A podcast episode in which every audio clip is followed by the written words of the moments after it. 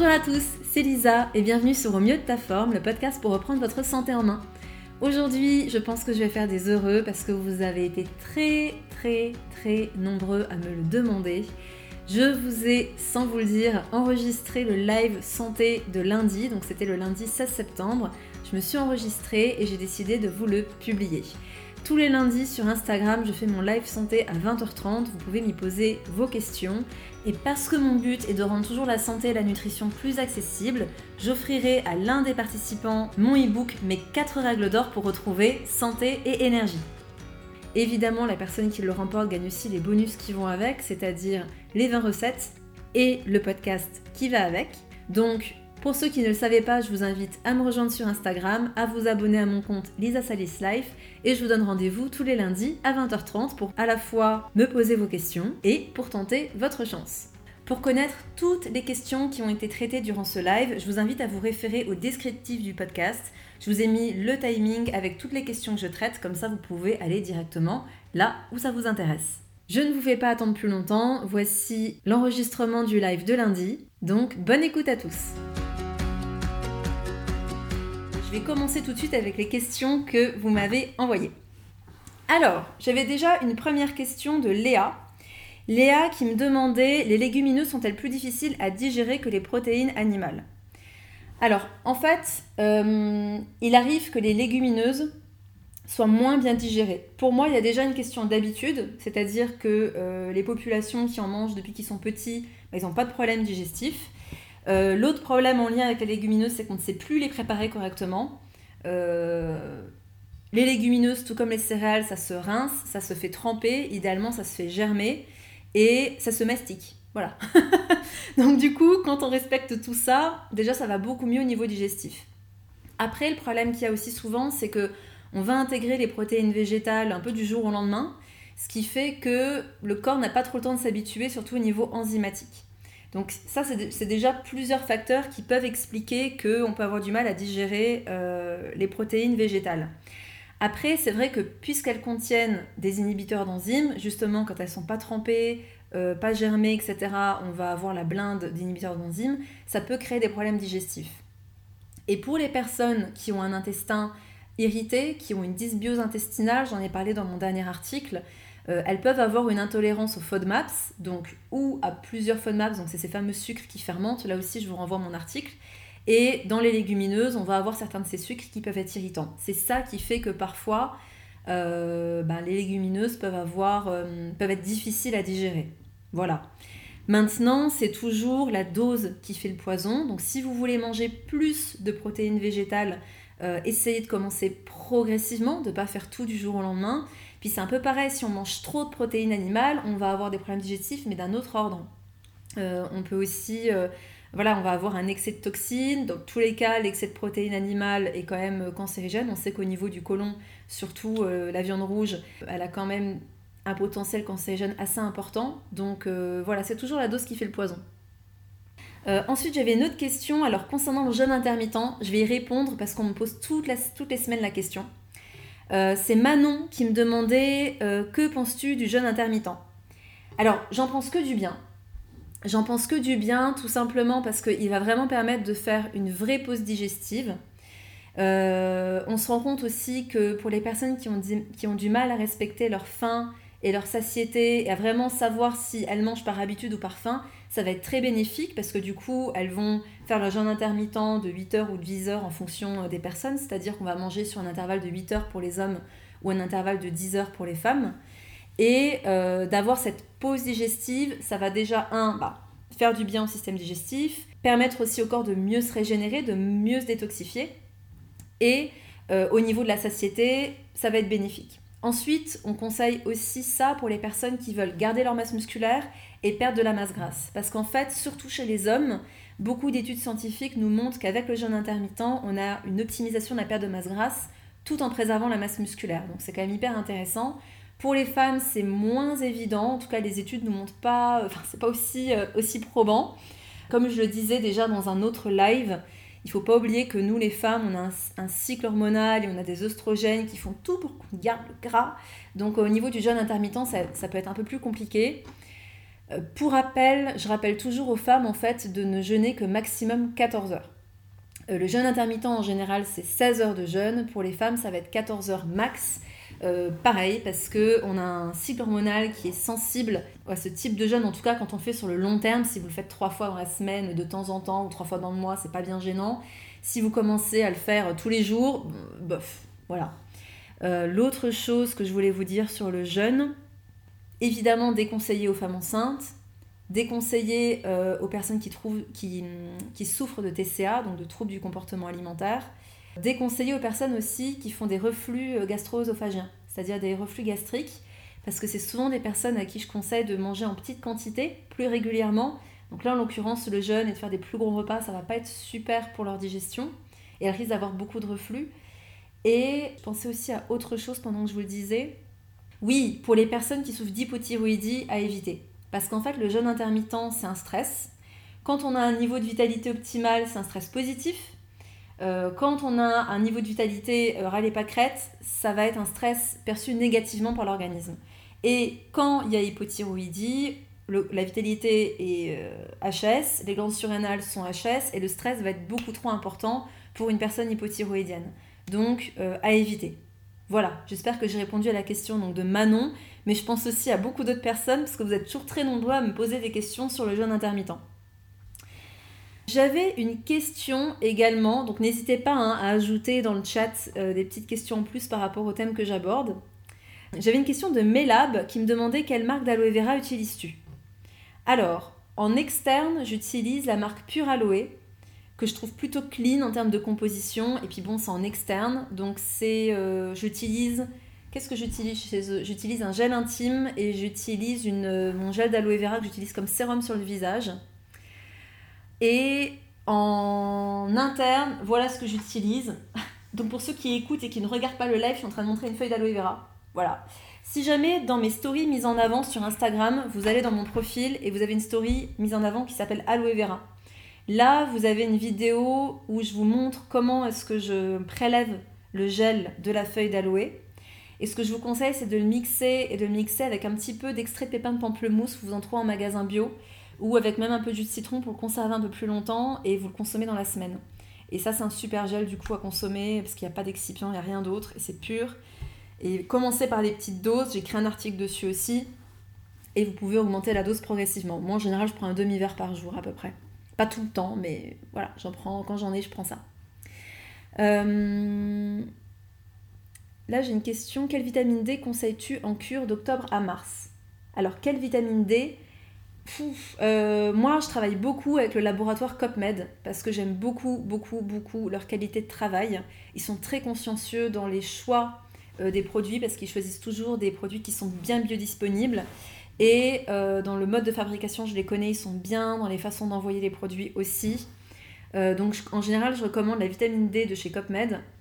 Ils en ont une euh, qui est animale parce qu'il faut savoir que la vitamine D, souvent, elle est prélevée sur la laine de mouton, donc elle ne souffre pas. Hein. on les tond et cette laine de mouton nous donne de la vitamine D.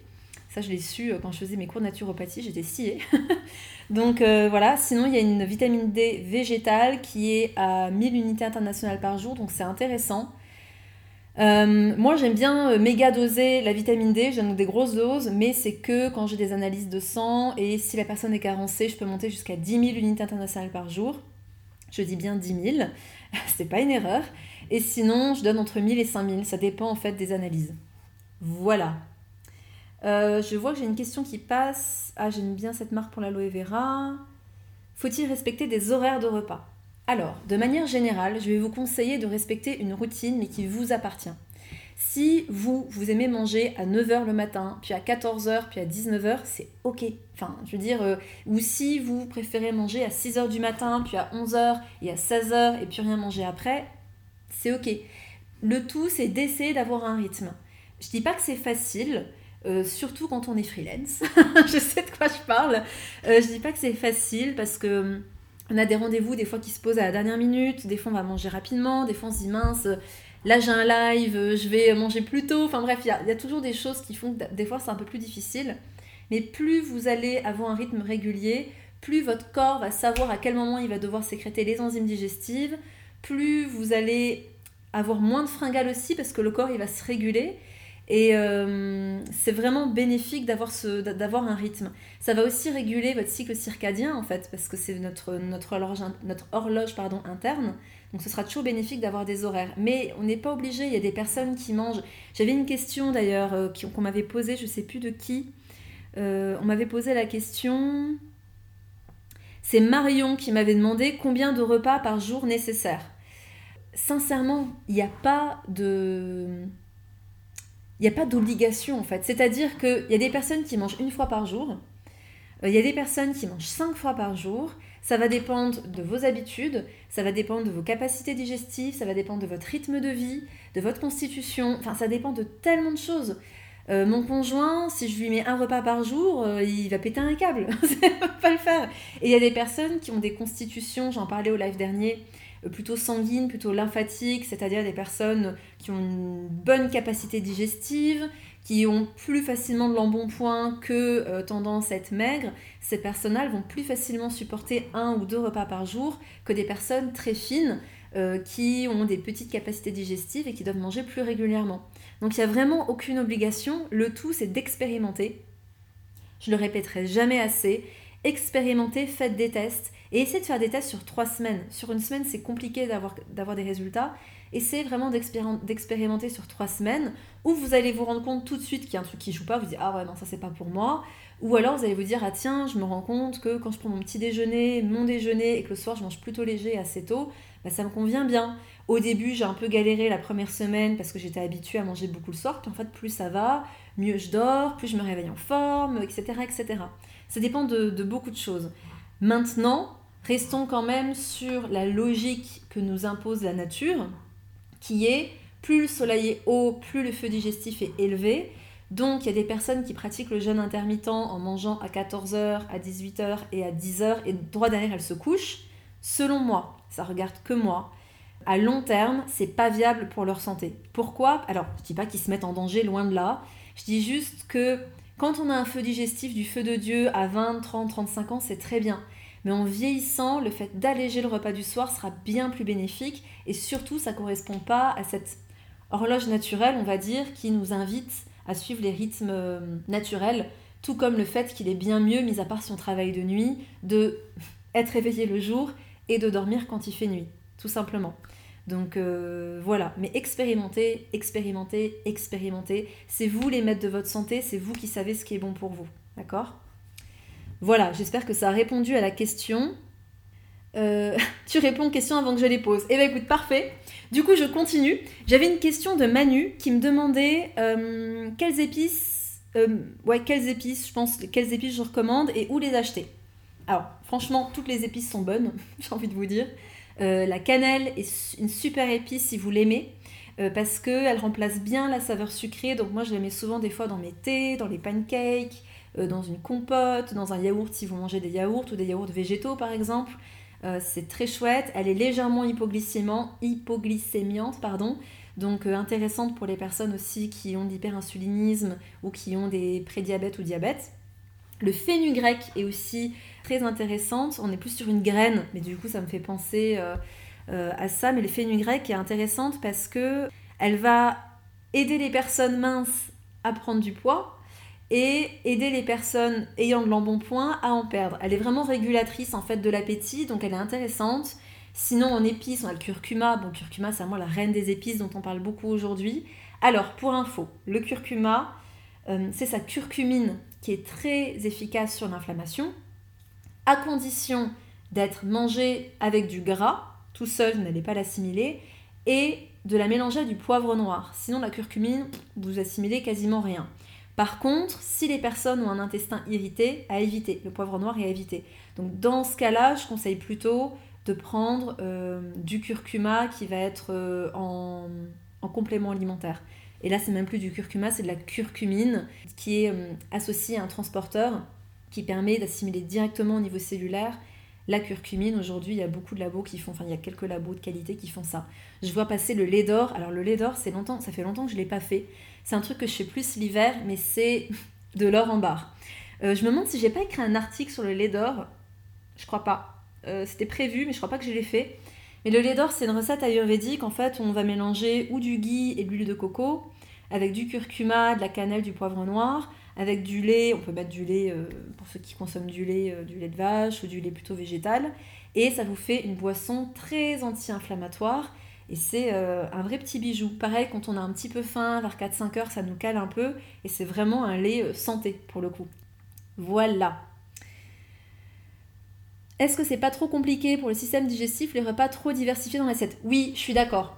Euh, je suis entièrement d'accord. Plus vous allez avoir d'ingrédients dans votre assiette, plus ça va être difficile à digérer. C'est pour ça d'ailleurs, je crois que j'en avais parlé une fois en story, les assiettes où vous allez avoir un milliard d'ingrédients. Alors, si vous avez plein de légumes différents, peu importe combien vous en avez, c'est pas trop un problème. Par contre, si vous avez des graines, des légumes, des légumineuses, un peu de poisson, un peu d'huile, un peu de céréales, là c'est un espèce de... Bref, c'est une espèce de cacophonie, j'ai envie de vous dire, qui à la longue peut être difficile à digérer, surtout si vous mastiquez pas assez, surtout si vous prenez le plus tôt le soir. Donc des fois, je conseille même les personnes qui me disent oh là là, j'aimerais bien faire une monodiète ou un jeûne parce que là je sens que mon système digestif c'est cata. Mais au lieu de faire un truc drastique dès le début, Commencez par vous dire pendant une semaine, je ne mange que trois ingrédients par repas. Exemple, euh, pommes de terre vapeur refroidie, ça fait baisser l'index glycémique, avec des haricots verts et un poisson. Trois ingrédients. Vous mettez un petit filet d'huile d'olive, voilà, c'est bien. Euh, le soir, vous vous faites lentilles, riz complet ou demi-complet si, si vous avez un intestin un peu fragile, avec des épinards par exemple. Voilà, c'est juste un exemple. Mais ça, ça va vraiment faciliter la digestion, au cas où. C'est une très très bonne question. Euh, j'avais une autre question intéressante de Manu toujours qui me demandait les fruits sont-ils bons pour la santé? Parce qu'on entend tout et son contraire et je ne sais plus. Alors, oui, les fruits sont très bons pour la santé. S'il vous plaît, ne bannissez pas les fruits, mis à part si vous avez une intolérance au fructose.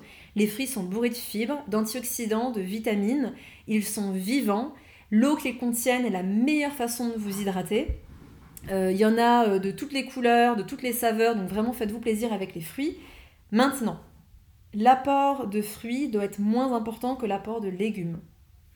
Ok? Et c'est toujours, comme je le répète et sans cesse, c'est la dose qui fait le poison. C'est-à-dire que si vous faites des cures de fruits durant trois mois et que vous mangez que ça, évidemment ce sera mauvais. Parce que vous allez avoir un excès de glucose fructose, vous allez avoir des carences, pas assez de protéines, pas assez des autres euh, macro et micronutriments, donc forcément ce sera pas bon.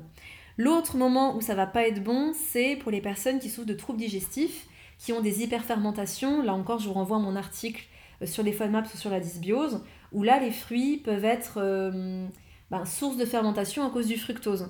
Mais c'est encore plus euh, en lien avec les problèmes digestifs et intestinaux notamment. Donc ça.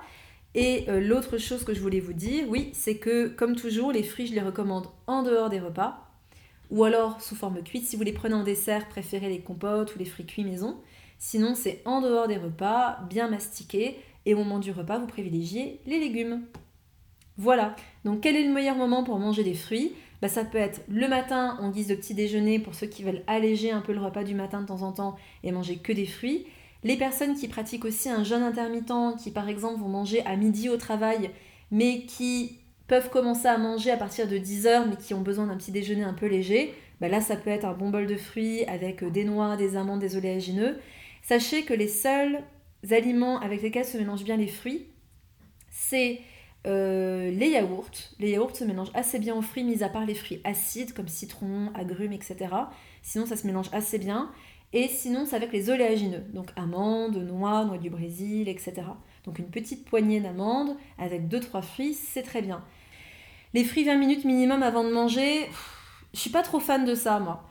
Euh, parce que ça fait un peu grignotage. C'est-à-dire que idéalement, votre repas, il faudrait qu'il dure 20-30 minutes, euh, maximum, je dirais 45 minutes, pour après avoir à peu près 4 heures de digestion. Si vous mangez votre fruit 20 minutes avant, puis votre repas, etc. Pourquoi pas hein Pourquoi pas Je pense par exemple aux personnes qui jeûnent et qui essayent de, se dire bon, ben, j'ai que deux repas par jour, j'essaie d'optimiser, pourquoi pas? Mais euh, normalement, le fruit se digère en une heure, il se digère pas en 20 minutes. Donc euh, j'entends souvent ce conseil-là, mais je suis pas super fan.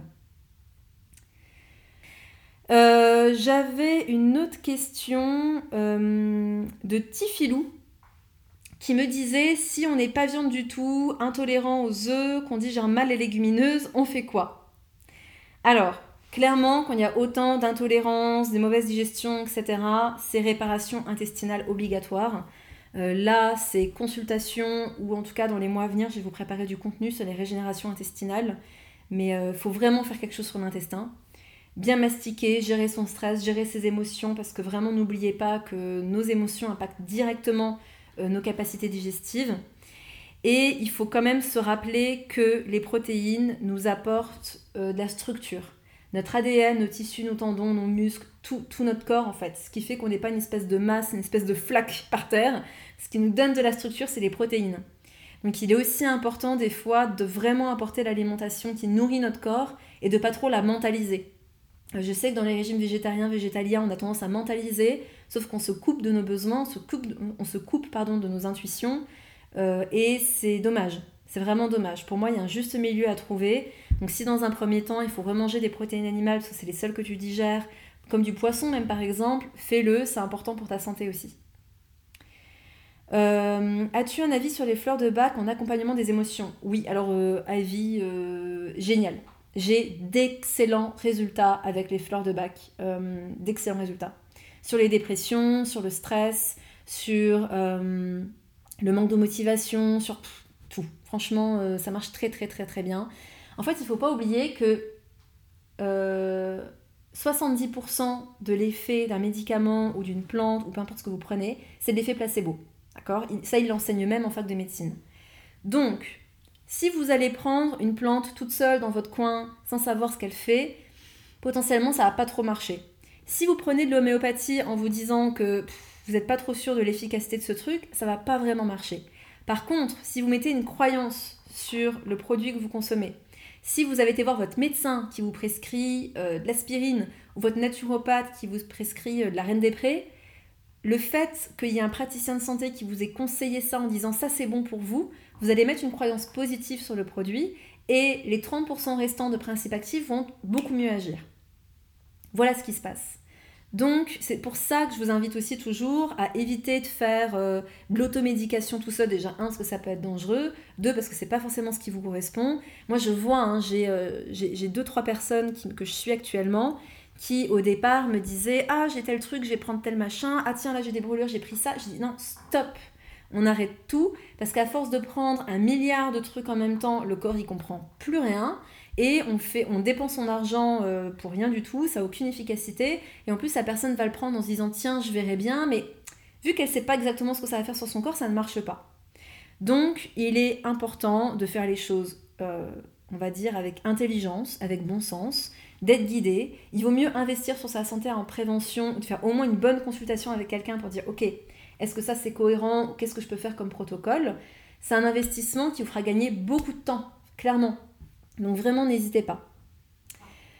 Euh, existe-t-il de l'huile d'onagre pure en gélule sans vitamine E? Alors, je ne sais pas.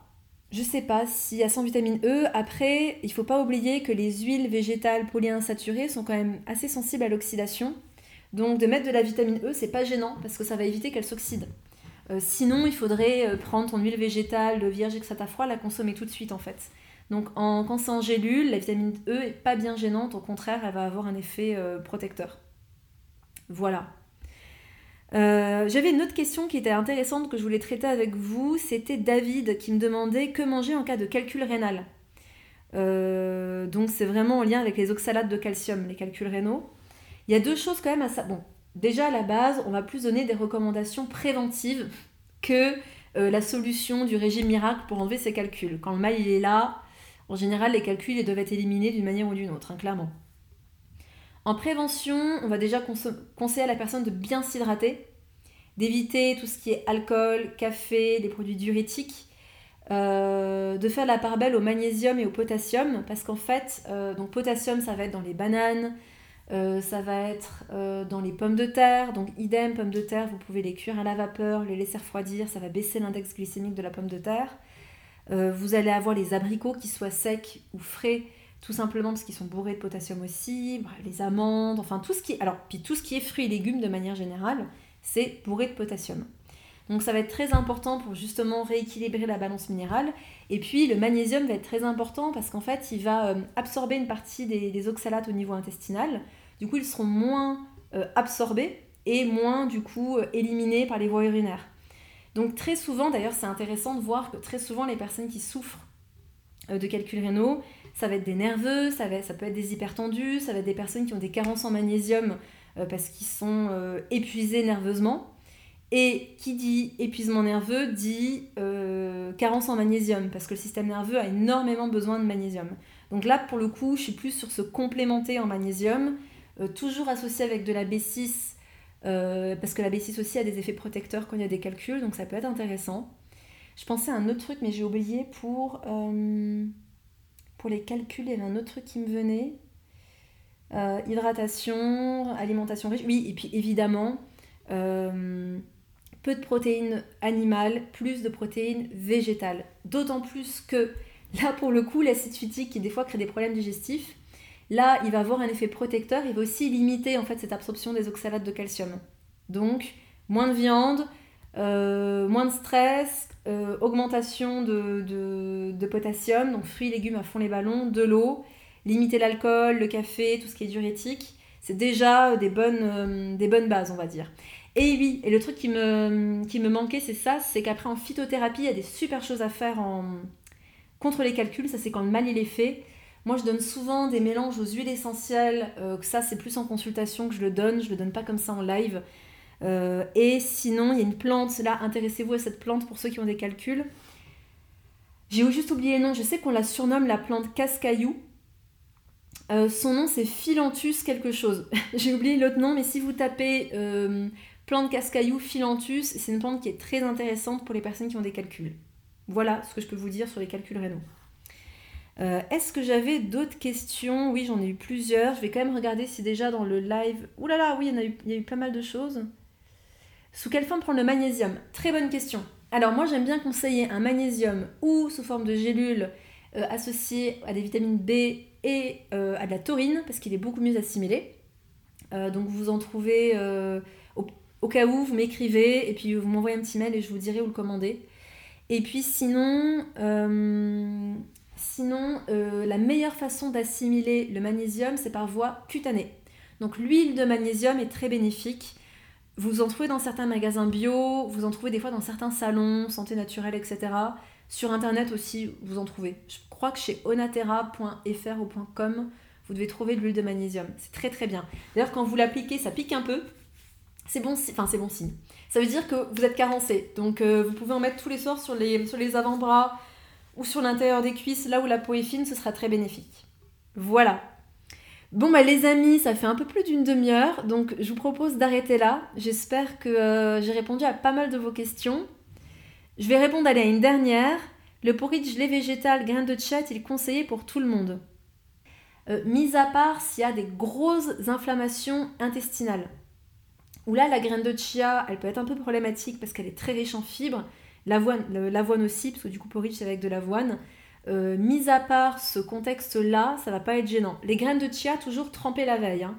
Euh, ne les consommez pas euh, comme ça sèches parce que, un, vous n'allez pas les assimiler et elles vont être trop irritantes. Puis elles vont absorber trop d'eau en fait, donc elles peuvent constiper. Donc en général, on est sur 10 à 20 grammes de graines de chia par jour. Et attention s'il y a des inflammations intestinales, tout ce qui est Crohn, colite, etc., évite. Voilà, en tout cas, bon, vous êtes trop chou. Ben, c'est vous qui êtes top, c'est vous qui êtes top d'être présent. Euh, vous savez que la meilleure façon de m'aider, c'est de partager mon contenu, tout simplement parce que plus on sera nombreux à avoir des vraies infos santé, plus il y aura du monde qui reprendra sa santé en main, plus je serai contente. Voilà. Euh, donc vraiment merci infiniment à vous pour votre présence, vous êtes vraiment euh, adorable. Euh, je viens de voir qu'il y a une personne, je ne sais pas si c'était voulu ou pas, qui a écrit demande à participer au live. Alors là c'est un peu tard parce que je vais arrêter, mais sachez pour les prochaines fois que si en début de live vous voulez participer pour me poser votre question directement, n'hésitez pas. Moi je trouve ça super de pouvoir interagir. Donc vous pouvez très bien me mettre la demande, j'accepte, vous me posez votre question, je réponds à votre question et puis après je passe à quelqu'un d'autre. Avec grand, grand plaisir. Ok? Vous le saurez pour la prochaine fois. Donc, euh, merci à tous pour votre présence encore ce soir, pour votre écoute, pour vos questions. Et je vous dis à la semaine prochaine. lundi 20h30 pour le live santé. Bye bye et voilà, c'est tout pour le live de lundi. Je vous ai coupé évidemment le moment où je fais le tirage au sort. Je pense que à écouter, il n'y avait vraiment rien d'intéressant. Mais en tout cas, je félicite encore Audrey d'avoir gagné mon e-book. Si ce podcast vous a plu, n'hésitez pas à le partager, que ce soit en story, par mail, par message, par WhatsApp, à qui vous voulez. Si vous avez appris des choses, n'hésitez pas à me laisser 5 étoiles et un commentaire sur Apple Podcast. Vous savez que c'est la meilleure façon de m'aider. Et dans tous les cas, prenez bien soin de vous et à bientôt.